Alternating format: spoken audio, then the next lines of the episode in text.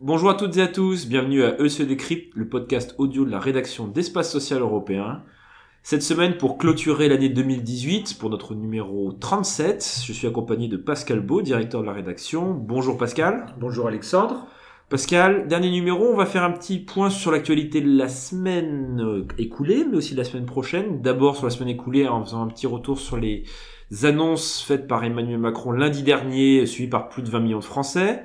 Et on abordera la future réunion sur le suivi, le comité de pilotage, hein, en l'occurrence euh, du RAC 0, du 100% santé, euh, c'est le terme adéquat, entre la ministre, la DSS et les complémentaires santé. Ça s'annonce musclé, comme nous La ministre Agnès Buzyn, vous voulez dire? Oui, Agnès Buzyn, oui, bien sûr. Et, la direction, et la direction de la sécurité sociale, parce que tout le monde ne jargonne pas.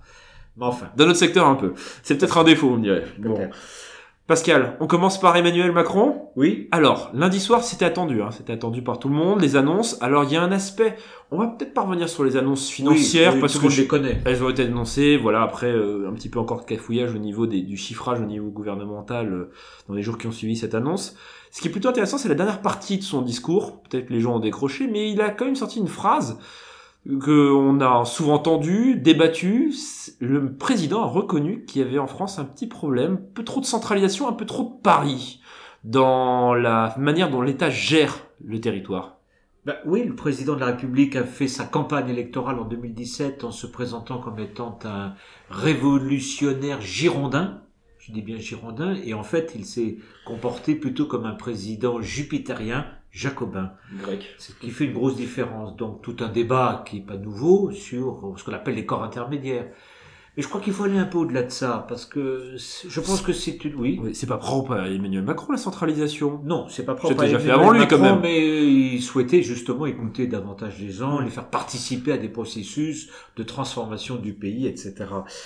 Je pense qu'il faut encore une fois aller au-delà de cette présentation un peu trop simpliste parce que le problème, si vous voulez, c'est que les corps intermédiaires euh, en France, très légitimes, hein, qu'ils soient syndicats, patronats, organisations sociales, etc., euh, encore une fois très légitimes, ont quand même quelque part aussi une part de responsabilité dans la situation. Laisser entendre que c'est l'État qui est, qui le fautif de tout et tous les autres sont des gens formidables et qui n'ont pas été écoutés, c'est peut-être un peu court et schématique. Et donc, euh, moi, je fais partie de ceux qui pensent que nous avons tous une responsabilité collective sur la situation dans laquelle nous sommes. Plus encore, c'est la conception, encore une fois, euh, de, de la décision publique, de la façon dont on fabrique des réformes sociales, dont on fabrique de la, ce que j'appelle la politique publique en France, qui est une vision trop centralisée, trop unitaire, qui ignore la complexité et même maintenant la déstructuration euh, de nos territoires, euh, du terrain, de, de, le tissu social, le tissu économique, le tissu culturel et même, j'allais dire, identitaire. Tout ça, ça fait partie d'un mmh. tout. Et donc, euh, le président Macron a ouvert une perspective. Il a même parlé l'autre fois de différenciation, qui est un terme euh, peut-être qui fait peut-être tilt aux oreilles des uns et des autres, peut-être. Mais euh, il faudrait aussi qu'il y ait un mode d'emploi. Mais je pense que c'est toute la conception, Alexandre, encore une fois, des politiques sociales euh, dans un pays comme le nôtre qui est maintenant fracturé. C'est une réalité. Et l'histoire des Gilets jaunes est très illustrative de ça. Et comment procède-t-on? Parce qu'on peut pas, après avoir centralisé pendant à peu près 20 ans, progressivement, certes, 20 ans, avec une ex, 20 ans minimum, 20 ans minimum, on va dire, euh, avec une accélération sans précédent dans les dernières années, sous le, mandat euh, Hollande, Sarkozy et, Macron, euh, les, soit partie branche sécurité sociale qui n'intéresse particulièrement, euh, les coges vont dans ce sens. Comment on désinverse un mouvement sans précédent? Comment, on, comme vous dites, on, quasiment on déstructure ce qui a été structuré? Ben, écoutez, je pense qu'il faut d'abord faire preuve d'une très grande humilité sur ces affaires-là. On peut s'être trompé? Oui, bien sûr. On peut le reconnaître? Nous nous sommes tous trompés. En France Droite, gauche. Compliqué. Et d'ailleurs, euh, même les oppositions ne font que renforcer euh, ce dilemme. Toutes les, toutes les conceptions politiques euh, de la droite radicale, de la gauche radicale, ne font que renforcer le risque de crise. Donc c'est un vrai c'est un vrai balayage devant nos portes, euh, devant notre conception française hein, de, de l'action politique et de l'action de l'État ou de la puissance publique, on va dire. Je vais prendre un exemple extrêmement concret. Quand vous avez des caisses d'allocation familiale qui doivent réduire leurs effectifs, quand vous avez des agences de services publics, des caisses primaires qui souffrent, euh, vous avez même des, des URSAF Là, je parle de la protection sociale. On Oui. pourrait étendre à, À d'autres secteurs. absolument, Mhm. tout à fait. Vous avez quoi? Ben, Vous avez tout un tissu. Là, on parle de services publics, mais on peut aller au-delà, encore une fois. Tout un tissu qui s'estompe et qui disparaît. Quand on parle de déserts médicaux, le désert médical, c'est d'abord un désert tout court. C'est la conséquence d'un désert économique et social. Hein Quel est le médecin qui va accepter euh, de s'installer dans un endroit où il n'y a plus d'entreprise, il n'y a plus d'école, il n'y a plus de, etc. La question de l'attractivité des Ouais, territoires. Tout à fait. Donc c'est une approche globale. Donc c'est la, ça pose la question de la décentralisation. Ça pose la question de, euh, de, de qui porte cette décentralisation? Quel est l'homme ou les, ou la femme de confiance qui peut porter ça?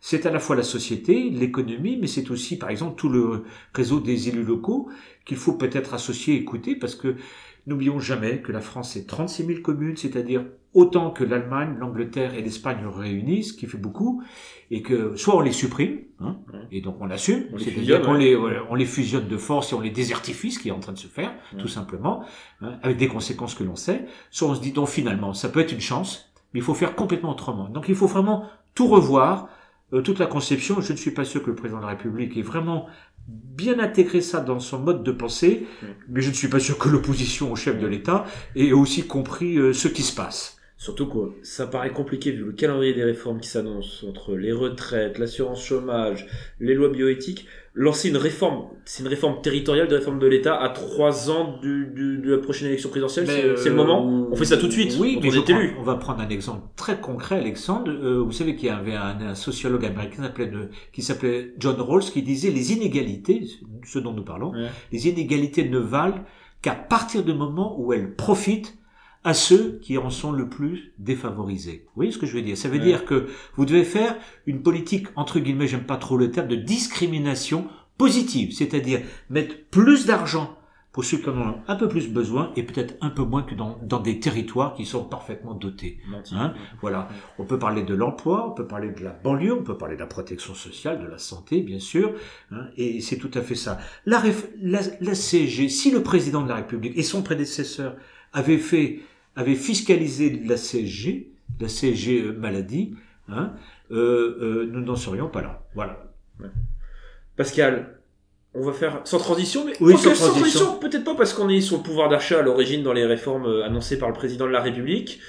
Euh, on va faire peut-être deux mots. Il y a quand même une réunion assez importante parce que là, on parle euh, du 100% santé qui va monter en, en charge entre 2019 et 2021.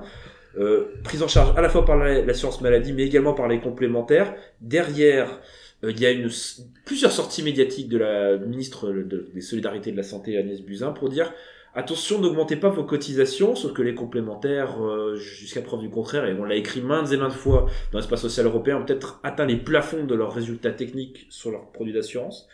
Comment fait-on, Pascal? Ben, vous avez un peu répondu à la question. Bon, on fait quoi, Alexandre, alors On fait quoi? Je ne sais pas. Je ne sais pas. Euh, Ce qui est clair, c'est que le contexte politique n'est pas très favorable euh, aux complémentaires, puisque avec la crise des gilets jaunes, vous voyez bien, le gouvernement va, va difficilement afficher des hausses de côté, euh, Enfin, revendiquer privés. ou accepter. Les autres. euh, Oui, bien sûr, mais même si c'est euh, de l'assurance complémentaire entre guillemets privée, euh, forcément on mettra sur le dos du gouvernement la responsabilité euh, des hausses de cotisation. C'est toujours comme ça que les choses se passent.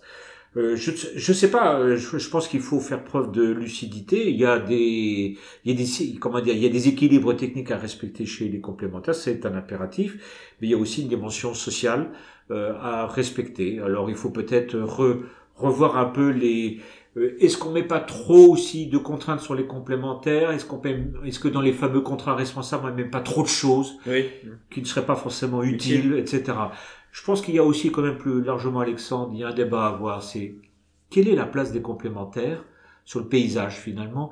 Le gouvernement ne s'exprime pas là-dessus, ou peu. Voilà, on peut pas, on peut pas faire ça euh, par euh, petit bout, vous voyez. Ils ont une vision vous Voilà, non, je, non, non, je crois pas. Non, non, je parle- crois pas. les hein. politiques ont pas de, non, mais la République est allée demander aux Français de souscrire à des complémentaires. Les complémentaires existaient, la mutualité Oui. notamment, la bien, avant la Sécu, très bien. Ouais. Aujourd'hui, il faut clarifier. Je crois qu'il faut. euh, je sais pas si c'est un grand soir de la complémentaire santé en France, mais en tout cas, il faut mettre les, les choses sur la table et discuter pour voir quelle est la place des uns et des autres. Ça me paraît clair. Donc Pascal, on fait les- le Grenelle de la complémentaire santé. On en fait beaucoup des Grenelles. Euh, je sais pas si on va l'appeler ça, ça, porte, un ça Grenelle, porte pas toujours ses fruits. Ça mériterait un peu un débat politique, Voilà. au sens noble du terme. Peut-être que ce sera la nature des débats lors de la- cette prochaine réunion. En tout cas, merci à toutes et à tous de nous avoir écoutés cette semaine et les semaines qui ont précédé pour 2018. On vous souhaite à tous et à tous de bonnes fêtes de fin d'année, une bonne année 2019. On se retrouvera aux alentours de la deuxième semaine de janvier, voilà, pour une rentrée tranquille, mais sur les chapeaux de roue, parce qu'il y a quand même pas mal de sujets, notamment en santé, qui vont démarrer au début 2019. Merci à toutes et à tous. Au revoir.